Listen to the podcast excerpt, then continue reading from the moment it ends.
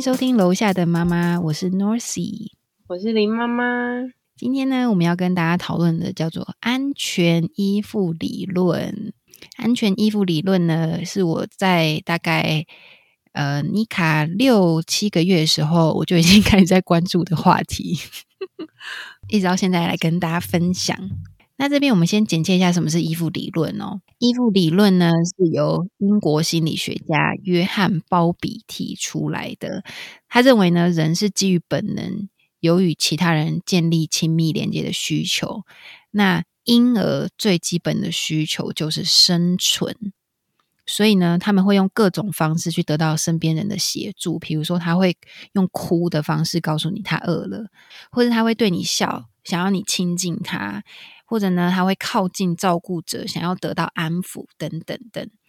那在婴儿提出需求的时候，照顾者所给予的回应，就会影响到小孩子有没有感受到被接纳，或是被拒绝。然后呢，这样的互动模式，慢慢就会让他们跟照顾者形成特地的依附模式。这就是依附理论的简单说明。那为什么依附理论这么重要？身为父母不可以不知道呢？为什么？因为后期的研究显示哦，嗯，早期的依附关系，其实你在一岁左右就可以用实验测试出来的。那这个关系对他未来的行为模式，还有调节情绪的方法，还有他的性格影响都很深，也会影响到他成人后他跟他自己的恋人或是其他人相处的模式。等于就是说，你一岁前跟照顾者的互动。就可以对性格养成有很大的影响。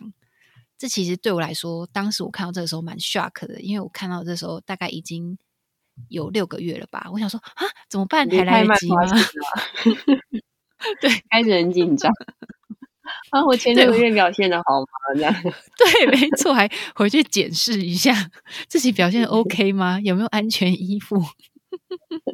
对，所以今天就是要来跟大家聊一下，说这样子早期形成的依附模式有哪些？那长大以后可能又会有什么样的性格呢？关于这个呢，其实我们一定要谈到一个最有名的安全依附实验。根据这个约翰鲍比提出的依附理论，有另外一位心理学家玛丽安斯沃斯，好难念，你就念英文好了。好，Mary Answorth 做了一个非常有名的陌生情境实验。那这个实验呢，就发展出最初最有名的三大类型。实验内容是什么呢？我们来请林妈妈说明一下。这个实验，他们就是找了几位妈妈和他们的婴儿，然后让妈妈和婴儿待在一个陌生的环境。接着呢，就会请妈妈先离开这个房间，让陌生人来照顾小孩几分钟，然后再让妈妈回到房间观察婴儿会有什么反应。对，那大家听到 林妈妈口那个 鼻音很重，因为林妈妈过敏，全家都在过敏，不用担心她。竟然全家过敏。好，那根据婴儿的反应呢？Mary Answorth 做出了三种依附关系。第一个呢，就是安全依附型。那这类型的宝宝在妈妈离开房间的时候，他会有很适当的哭泣，不会太超过。婴儿会感到焦虑紧张，可是等到妈妈回来之后呢，通常可以快速的安抚他，稳定下来，然后呢，他可以接着继续探索这个陌生的环境。那这个安全依附型的形成，通常都是因为照顾者做了什么呢？通常呢，照顾者会积极的跟小孩互动，可以理解他们的需求，并且给予刚刚好的回复及鼓励。怎么样叫刚刚好？怎样样高刚好？就是不会太忽视，或者是呃情绪反应过大，就可能他跌倒说：“你还好吗？有没有怎么样？哪里受伤了？需不需要 OK 绷？”你知道，就是这个有点过于夸张，对，那就是过于不急都不好这样。然后另外呢，就是他们也会对于小孩子情绪观察非常敏锐，可以帮助他们理解跟稳定自己的情绪。我看完这边就觉得这些父母根本就是高敏感父母。对了，我在 偶露自己，希望小孩以后也可以发展成安全型衣服，可以啦。好。好好好，那安全型衣服的宝宝呢？他们长大之后通常会有怎样的性格呢？通常他们可以和别人维持稳定的关系，并且信任他人。他也会主动跟别人建立关系，觉得自己是值得被别人信任、被爱的。在面对压力的时候，他们也可以很沉稳的面对跟处理自己的感受。那因为林妈妈有一个朋友是安全依附型嘛，对不对？因为这是可以靠测验测试出来的哦。对，那那你要不要想一想，这位朋友有没有给你这样子的感觉？嗯，感觉他跟家人的互动都是蛮好的，会聊很多事情，然后性格也是蛮乐天型的，很好相处。嗯。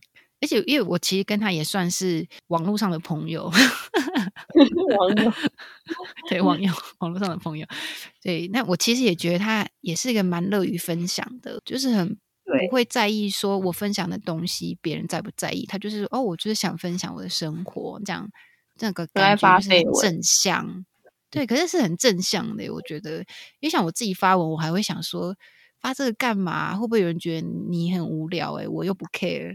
对，就是我也是，就是想很多。对啊，好，那我们接下来进行第二个，第二种婴儿的反应呢，会产生非安全依附，然后这个是叫做焦虑型的依附。这类型的婴儿呢，在妈妈离开房间的时候，会有非常强烈的负面反应，就是他可能会很不开心，会哭闹，甚至尖叫，非常非常的焦虑。不过呢，就算妈妈回来哦，他们也很难被安抚，而且呢，依然会觉得焦虑、愤怒，甚至会有攻击妈妈的行为。那通常照顾者是怎么样的类型，让小孩子发展出焦虑依附呢？焦虑依附型的照顾者属于他们也很愿意积极跟孩子互动，但比较容易猜错或者误解小孩的需求，没有办法真正的理解孩子。天啊，这好困扰哦。对，那可是这个还有一个，我觉得还有再加上一个是照顾者可能一下很热情，一下又完全不理人，完全是以他们自己的情绪来回应小孩，有点搞不清楚。对，没错，就是小孩会因为照顾者的行为没有办法预测。然后，就像你刚刚说，搞不清楚状况，他就会感到很不安、很焦虑。那这类型的宝宝在他长大之后呢，比较容易有的性格是，他们会看起来很难以信任别人，很没有安全感，好像你给他们再多的保证都没有办法让他感到安心。他们也会很害怕表达自己的感觉，对自己非常没有自信。这样听起来是不是有点像恐怖情人？就是无法放心、紧迫盯人，感觉跟逃避型也有点像。对，我觉得，我觉得跟逃避型也有点像。那我们就直接进去逃避型好了。好，因为林妈妈是属于逃避型，所以她可以跟大家分享多一点自己的想法。好，那第三个就是也是非安全依附，它是逃避型依附。这类型的婴儿呢，在妈妈离开房间的时候，他们看起来没有很焦虑哦。但其实仪器在测试的时候有显示出，他们对妈妈的不见其实是很紧张的。但是当妈妈回来之后呢，他们也不会特别想要亲近，对妈妈的拥抱保持冷漠或者是逃避的态度。那通常照顾者是怎么样的的类型呢？通常照顾者不是过于没有耐心，常常忽略孩子的情况，就是完全相反，过于关注。对小孩有过多的掌控，基本上呢，就是对于小孩真正的需求没有很想要了解。那这个时候呢，小孩就有可能会发展成逃避型依附。逃避型依附的小孩长大后可能会有什么样的性格呢？逃避型依附呢，他们可能会逃避跟他人建立起亲密的关系，因为他们会很害怕说。关系就等于带来了一个责任，也因为这样子呢，有时候大家会觉得，诶，他们还蛮好相处的，可其实会有点搞不清楚他们在想什么。那他们自己呢，为了避免再度因为情绪不被理解感受到很难受，所以不要跟别人建立关系，不要表达，不要去感觉，用这些方法，他们才觉得可以不要那么痛苦的活下去。他们需要保持在随时可以逃跑的状态，才可以感觉到很舒服、安全。但如果他们想要的话，也可以跟别人建立亲密关系。可是，呃，因为他们同时会感受到痛苦，所以需要非常非常的努力。那来欢迎我们逃避型依附的林妈妈分享，就是跟小时候呃被照顾的感觉，或者是长大的个性有没有相符合的地方呢？呃，其实小时候很多事不太记得，我就记得很片段。就我们家是蛮传统的打骂教育，在成长过程中比较少有情绪的交流，就觉得大家都是蛮压抑的。可能呃，可能爸爸至于爷爷那一代，他们也是这样过来的。然后，就算他们是想要表达关心，可能也会转换成指责。嗯，发生一些事情的时候，像是摔车啊之类的。然后我爸可能他就会先变脸骂人，说：“呃，长那么大了还这么不小心，为什么会摔倒之类的？”他不是会先问说有没有哪里受伤，你还好吗？嗯。对对。然后我还记得我国小的时候，就跟我姑姑出门，自己很爱玩，就是摔断脚。然后当时我我也没有哭哦，然后我就想到惨了，要被骂了怎么办？啊天哪，嗯，我就觉得。靠脚都变这样，完蛋了，真的很没安全感哦。嗯，对啊，然后当时的那种挣扎跟怕被骂的感觉，就是就都还记得。这样，嗯，小时候因为我们我爸妈都要上班嘛，嗯，所以放假的时候都会被送到乡下奶奶家，在那边就是没有朋友，然后电视也没有第四台，就是都真的非常无聊，哪里也去不了。我也不喜欢在田里跑来跑去，虽然说我是乡下小孩，但我对乡下一点兴趣也没有。然后就觉得待在那边真的好煎熬哦。嗯，就等着收假的时候，爸爸来接我回去。所以潜意识可能感觉也是，就是被抛下，然后到现在还是会有点不太喜欢回乡下。然后，所以你会觉得说，有点像是刚刚讲的。属于被忽略的状态嘛？对，嗯哼哼。然后在这种很常被批评指责的成长过程，可能就会比较没有自信，比较自卑，也害怕会被别人拒绝，就越来越封闭。就像刚就他他这边讲的是说，会很害怕跟其他人建立亲密关系吗？对，也不确定自己是不是。值得被爱，这样。嗯，哦，天哪，我要哭了。长 长大之后也会慢慢不太想跟家人说什么事情嘛，因为就觉得好像讲了什么就会被骂这样。对啊，连脚断了都要先想着怎么办，要怎样不会被骂。我觉得这真的是很大的伤哎。嗯，那是我国小毕业的暑假哎，那时候才很小，十二岁，记到现在。嗯，真的。之前也有人呃，在那个 IG 跟我们分享，就是小时候被赏了一巴掌，可是他那一巴掌也是记到现在。就是其实我觉得很多事情真的都是大人觉得是一次性的事件，但是对小孩来说都是一辈子的伤口。哎，他们都觉得没对啊。那你觉得你长大之后跟人互动的关系和模式有？是怎么样？有没有符合这个逃避型？有诶，因为是真的有朋友跟我说过，感觉我是很好相处的人，但是想跟我亲近的时候，又觉得我周围就是有建立高墙，对，很难靠近。我跟你讲，我也有这种感觉。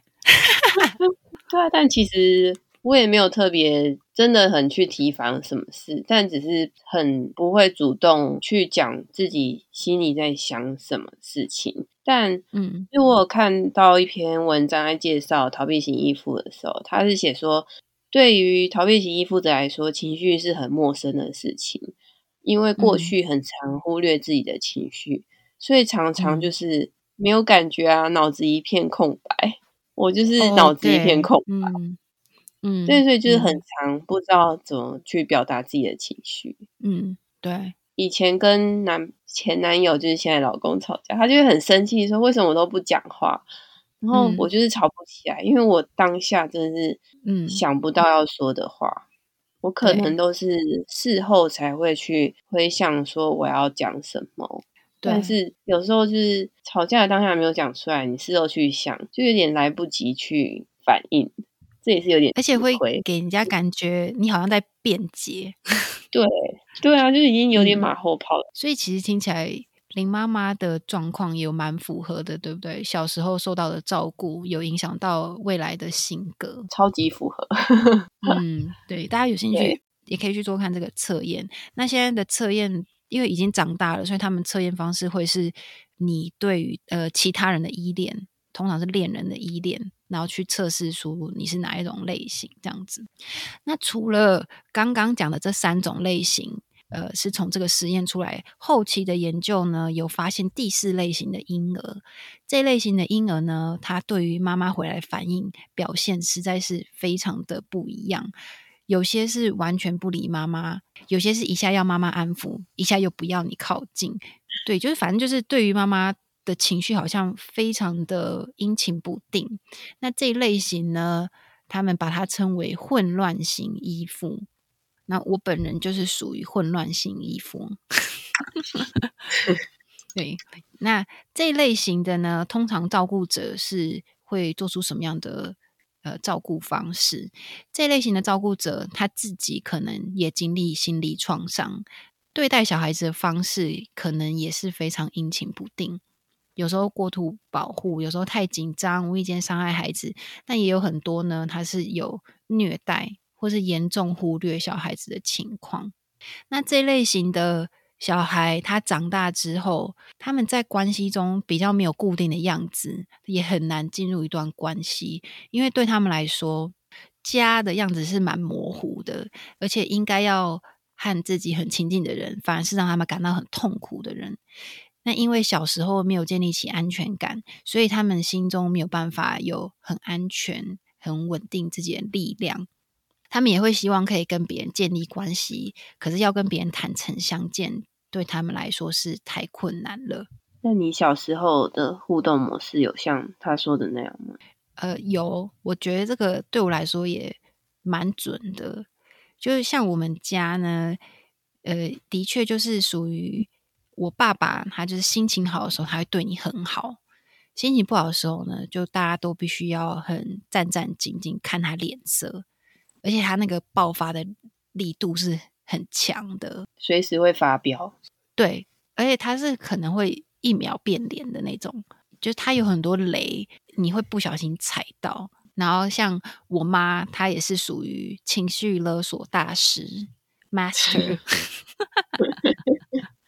对对，所以我觉得的确从小会比较没有安全感，到现在的话也是。比如说，我若发生什么事，我不会觉得告诉爸妈会有什么样的帮助，我会觉得跟朋友求救比较实在。我也是，对啊，其实成立这个 IG 之后啊，也陆续收到一些人的回馈，我都会觉得我们这一代的成长模式其实真的很像、欸，出来的结果也都蛮像的。就像你说，我们会觉得好像对于大人可以帮助我们什么，可以帮助多少这部分，都持有非常大的保留态度。这个一部分我也有听其他人有说过，这样可能也是因为那个年代的大人会倾向说，觉得我也不知道诶、就是说你应该要有能力可以做好吗？要是上一辈的他们小时候过得太辛苦了，就会觉得他们做得到，为什么你做不到？这样，然后也不太会重视情绪、接纳情绪这一这一件事情他们也是。从小被压抑到大，老了还在压抑。真的，我们比较幸运的，可能是我们这一代慢慢越来越开放，所以有机嗯会去疗伤。对啊，而且现在资讯比较发达了，就可以学习到更多更好的正向教养方式。真的，而且说不定长辈长辈他们其实没有觉得自己有问题。哎，我这我觉得这很重要，我觉得到现在都还是啊。对啊，就是他们其实没有在接收这些资讯，所以他们不觉得自己有问题。对啊，然后我们可能是看到这些就惊觉说，哦，原来我们是这样长大，导致于我们现在变成这个样。对，可是其实我发现也是会有一些人，呃，即使是我们这一辈的，但还没有接收到这样的资讯，所以我其实也觉得很希望我们的平台也可以把这些资讯把它传出去。对啊，不要让下一代再继续这样子的循环。真的，你记不记得我之前跟那个李叉路爸爸对成长的影响。然后那时候我们也有提到说，暴力循环这件事情，就是有家暴的家庭，他会一直传到下一代、下一代、下一代。然后那时候是怎样？最高他们有查出来，然后欧美呃研究最长好像有到九代，家里都有暴力的历史，好夸张。嗯，我记得是九代，很可怕哎。对啊，所以就是我们必须要当这个防水闸，对，终结终结者。对，那我自己觉得我长大后个性也蛮符合这个混乱型依附的，比如说。我觉得我属于慢熟或是装熟型，就是看起来好像很好相处，可是我心里真的是会有一把尺，就是我知道哪些人才是我真正亲近的朋友，然后其他人就会想要保持一点距离，慢慢观察。就像他刚刚讲的说，呃，混乱型依附的人要跟别人坦诚相见，非常的困难。我觉得这蛮符合的，就像我现在，如果我觉得有亲近的算闺蜜名单嘛，每一个人都是十年以上的朋友，都要相处很久，嗯，才会慢慢去信任，对，会去信任他们这样子。刚刚以上就是呃四种依附类型，主要就是一个安全依附，另外三个都是不安全依附。其实是有研究显示说，在婴儿时期的这个依附类型不一定会成为你成人之后的依附类型，但是呢，绝对是有影响的。那我相信，最主要影响还是说你对家庭的想象跟安全感的建立，我觉得这是一个非常非常大的影响。那有另外一个长期研究有显示说，如果你在幼年时是一个安全依附的人。你在成年后比较有心力，可以调节自己的情绪跟冲动。遇到压力的时候，你也容易适应，表现平静，也比较有同理心，可以信任他人。所以呢，我们最后的结论呢，就是要跟大家说，那我们应该要怎么样跟小孩建立安全依附呢？我查到的有呃，大概三个，有大概三个重点建议。第一个就是，其实我觉得这些建议应该是属于说，呃。非常小学龄前的这个年纪啦，第一个就是不要经常更换照顾者，要让小孩他可以对特定的人产生依附，因为这就是他们依附感觉形成的时刻嘛。那第二个呢是尊重小孩的个别差异，对他们有多一点同理跟包容。这部分呢，我们之后会想要跟大家呃分享关于小孩的九种气质，不知道你有没有听过？你说什么天使型？对它其实那九种气质最后有统整成三类型，那我们之后可以跟大家分享那个三类型。对对对对对，那本书里面有写的超级婴儿通。哎，对对对，嗯，就是反正研究有列出九种婴儿类型这样子，他们相信婴儿是有一种天生的气质的，对，所以就是尊重他们的差异。也许你你的小孩气质就是可能比较胆小。比较害怕，对所有事情都很敏感，像那种高敏感宝宝，那父母可能就辛苦一点，但是有一点耐心去同理他们，这样子，不要逼迫他们。对，就不要逼他们说你为什么不能外向一点，这样子，勇敢一点。你是男生，嗯，天哪，这句话。好，那第三个就是经常鼓励小孩，并且有肢体上的互动跟接触。像是拥抱是一件非常非常重要，大家应该都有听过拥抱荷尔蒙吧？是叫拥抱荷尔蒙吗？什么东西？那是什么？就是拥抱会让人产生，哎，是催产素吗？对，那那会激发你心里有快乐的感受哦，增加呃快乐激素的上升。嗯，详细的呢，我们可以整理，也整理出一篇贴文跟大家分享。对，所以呢，当你真的不知道该怎么办的时候，有的时候小孩崩溃的时候，其实拥抱是非常好的方式。其实就像刚刚实验里面说的，如果照顾者可以尽力去了解孩子的需求，给予适当的回应，那当孩子感受到被理解的时候，他会有一种满足感、自信心跟信任感。如果你还可以同理。并且陪孩子一起去经历他们的情绪感受，他们也可以去学会同理别人、接纳别人。其实这样解释起来呢，他们长大可以去信任别人、爱别人，同时也信任自己、爱自己，其实是蛮合理的。因为他就从你身上学到了这些，那他也可以把这些带去给别人。这就是为什么今天一定要跟大家分享依附理论，因为呢，孩子学习到的依附方式跟父母的反应是非常非常有关联的。那我们来问问看，在认识依附类型之后呢，林妈妈有没有改变自己育儿的一些看法或行为？有吗？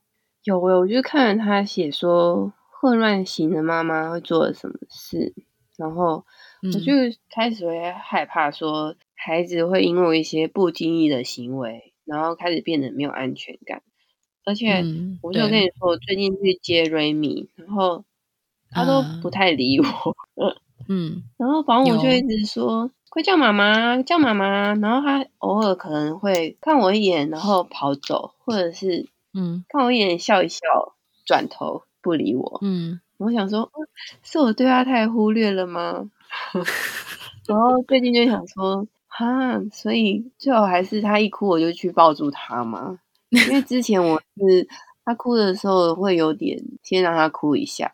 然后再去靠近他，这样有我们有讨论过，因为诶这边林妈妈有分享过，说自己本身你说小时候也没有这种被安慰的经验，所以看到瑞米哭的时候，其实你也会不知道怎么办，怎么样去安慰他。对对啊，其实我觉得这些都是童年经验对我们的影响非常的大。其实那时候林妈妈有问我说怎么办，瑞米会不会是也变成逃避型依附？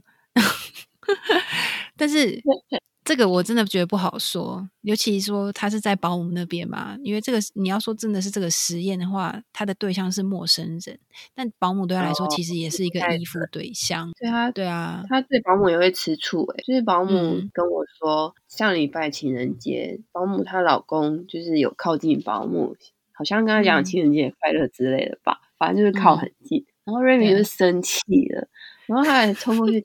打那个阿贝，然后他说：“因为你还踹那个阿贝，我觉得好夸 张哦，我没有看过他踹人。”对啊，好夸张，还是保姆夸事法？我也不晓得，也是有可能。期望是，不然也太 对啊。这些行为也是要有看过才可以学习的吧？但我觉得他应该在你们的生活环境，你是不会看到这些状况。我是没看过他踹人的，他现在真的是会打人，还好他打的都是打他。他不会打我，米卡也开始会有那个举动，我都会抓。对啊，好奇怪哦，他们为什么会自己突然就会打人？